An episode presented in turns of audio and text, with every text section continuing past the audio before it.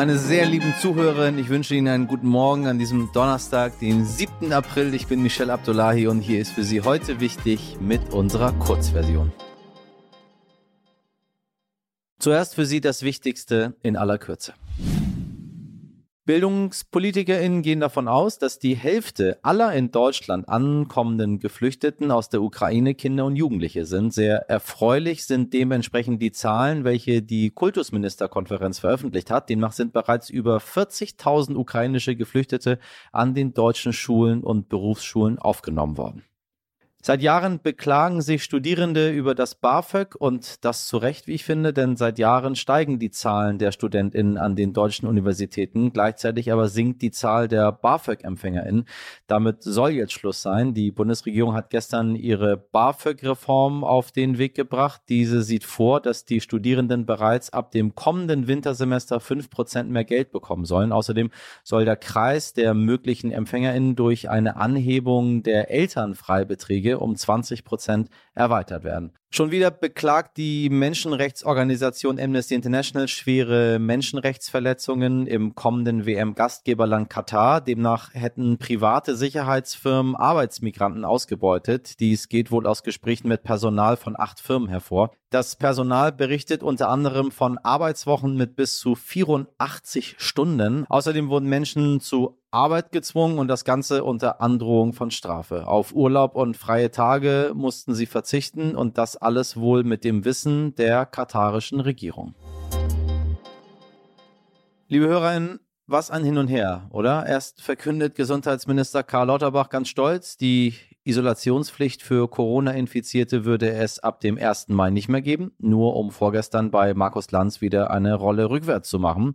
In einer Pressekonferenz gestern erklärte der Minister dann sein Vorgehen und entschuldigte sich für seinen Fehler. Die Reaktion auf seinen Vorschlag hätten ein falsches Signal gesendet, dass die Pandemie beendet sei und man Corona künftig wie eine Grippe ansehen könnte. Trotzdem sorgt das Vorgehen des Gesundheitsministers auch bei uns für einige Fragezeichen. Und deswegen haben wir unseren Stammgast, Professorin Dr. Ursula Münch von der Akademie für politische Bildung, um eine Einschätzung gebeten. Frau Professor Münch, was für ein Kurs fährt der Gesundheitsminister Lauterbach da gerade? Ist es eher ein wissenschaftlicher oder doch ein politischer? Meines Erachtens verhält sich der Bundesminister Lauterbach im Augenblick eher wie ein Wissenschaftler, also so wie er sich eigentlich auch schon in der Vergangenheit äh, verhalten hat.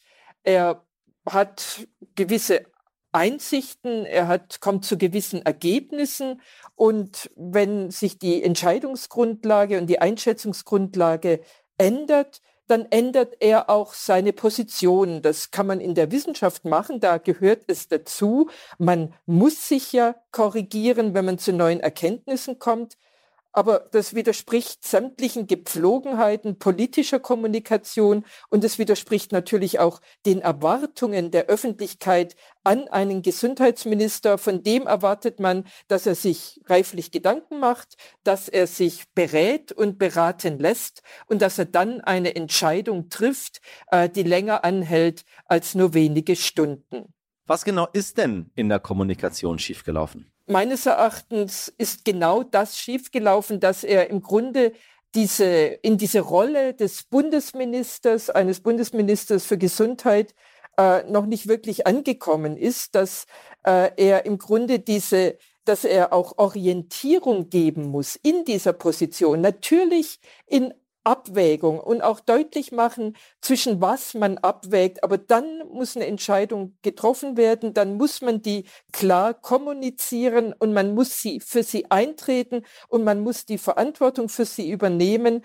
Und insofern ist dann auch viel in seiner Kommunikation falsch gelaufen. Es ist auch nicht sinnvoll und nicht ratsam, wenn ein Bundesminister dann eine deutliche Veränderung in seiner Position in einer spät Abend-Talkshow äh, in die Öffentlichkeit bringt. Äh, das kann man als Wissenschaftler mit Bundestagsmandat schon machen, weil man in keiner Exekutivfunktion ist. Als Bundesminister ist das nicht ratsam, vor allem nicht in einem Bereich, wo so viele verschiedene Informationen auf die Leute einprasseln und die Leute einfach wissen wollen, was gilt denn jetzt eigentlich? Äh, und da ist eine solche Form der Kommunikation nicht sinnvoll. Vielen Dank wie immer, Frau Professor Münch, für Ihre Einschätzung.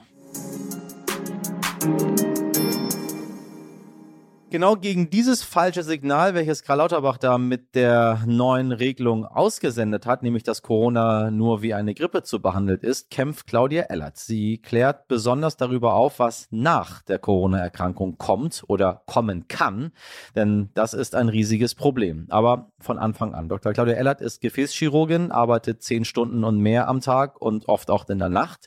Der Job verlangt ihr einiges ab. Sie muss sich stark konzentrieren, viele Dinge parallel machen. Doch das alles macht sie mit viel Leidenschaft. Wenn Sie sich so eine Gefäßchirurgin vorstellen, dann ist das kein einfacher Job. Und dann kam da auf einmal dieses Corona in ihr Leben. Wie bei vielen von uns ja auch, meine Damen und Herren. Nun denkt man vielleicht gut, zehn Tage Quarantäne, neuerdings sogar nur fünf und weiter geht's. Wie das bei ihrem Moderator so war zum Beispiel. Doch bei Claudia Ellert war das anders. Drei Wochen war sie zu Hause und als sie danach wieder ins Krankenhaus kam, hat sie schnell gemerkt, ich kann das nicht mehr. Die Gefäßchirurgin ist arbeitsunfähig. Diagnose Long Covid, so nennt man die Spätfolgen der Corona-Erkrankung und diese Spätfolgen sind zu einer chronischen Erkrankung geworden. Claudia, ich grüße dich. Hallo. Wann wusstest du, dass du Long Covid hast? Wie weiß man das? Ja, das ist eine interessante Frage. Ähm, ich habe äh, mich im November 2020 äh, angesteckt und habe dann Covid-19, also die eigentliche Covid-Erkrankung mit relativ milden Symptomen durchlebt, war drei Wochen zu Hause und habe nicht gearbeitet und habe mich aber dann im Grunde so gefühlt, wie man sich nach anderen äh, Viruserkrankungen auch fühlen würde. Und ähm, ich bin als Gefäßchirurgin tätig. Ich bin dann also nach drei Wochen Isolation und Quarantäne arbeiten gegangen und musste diesen Arbeitsversuch leider nach zehn Tagen beenden, weil ich letztendlich diesen Beanspruchungen in, in einem Akutkrankenhaus nicht mehr gewachsen war, weil ich ähm, dran gescheitert bin, viele Informationen gleichzeitig zu verarbeiten und weil äh, operative Tätigkeiten nicht mehr möglich waren. Und dann denkt man zum Anfang, na ja, dann dauert das halt noch so ein bisschen länger, das wird sich schon irgendwie geben. Also es kommt ähm, nach mehreren Wochen teilweise der Erkrankung dann zu einem körperlichen Leistungseinbruch. So ist es bei mir auch gewesen. Ich komme aus einem ambitionierten Triathlon, habe dann zum Anfang immer noch versucht, mich irgendwie sportlich zu betätigen und ähm, bin dabei aber immer häufiger und immer schneller letztendlich an meine Grenzen gekommen.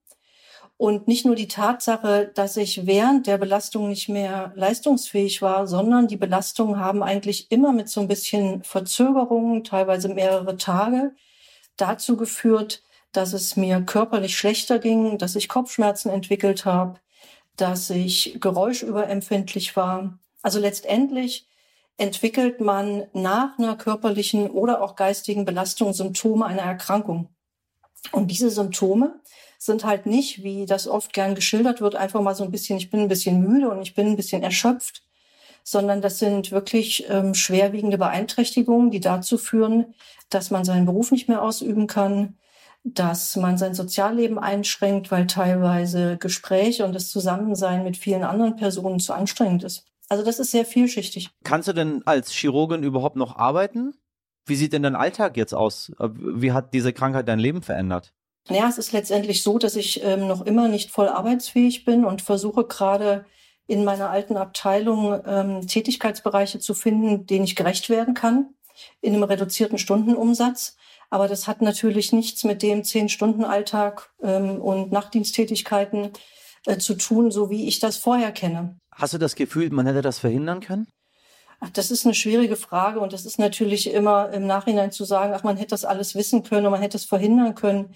Ähm, das ist ja die halbe Wahrheit wenn man sich in den vergangenen Jahren ein bisschen mehr mit ähm, Krankheitsbildern auseinandergesetzt hätte, die nach Virusinfektionen oder nach anderen Infektionserkrankungen auftreten, also dem chronischen Fatigue-Syndrom, was bekannt ist, aber halt in der Breite nicht bekannt ist, dann ähm, würden wir vielleicht schon mehr Expertise zum Krankheitsbild haben und könnten den Patienten eher gerecht werden.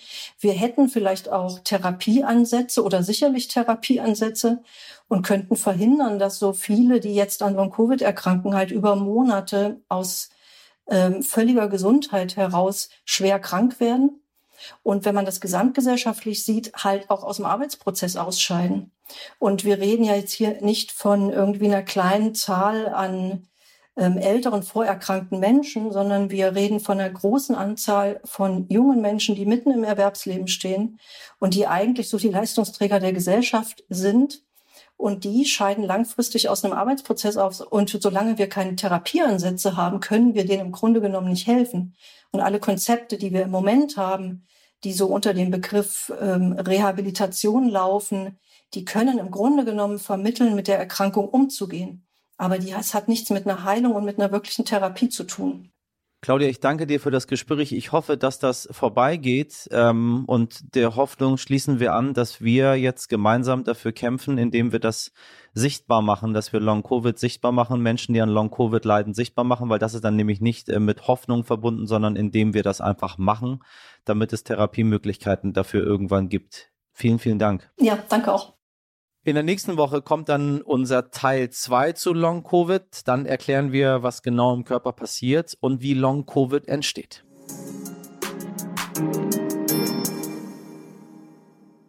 Wie, das war's schon wieder mit der Kurzversion. Ja, ja, ja, ja, leider, leider, leider schon. Wenn Sie trotzdem noch nicht genug haben, dann hören Sie doch gerne mal in unsere Langversion rein. Wenn Ihnen trotzdem noch was auf dem Herzen liegt, dann schreiben Sie uns das gerne heute wichtig at stern.de und Sie wissen, abonnieren, abonnieren, abonnieren, teilen, teilen, teilen und anderen weitersagen. Ab morgen 5 Uhr Nee, nicht ab morgen. 5 Uhr. Sie wissen, 5 Uhr. Ich bin wieder für Sie da. Ich wünsche Ihnen einen ganz wundervollen Donnerstag. Machen Sie was draus. Ihr Michel Abdullahi.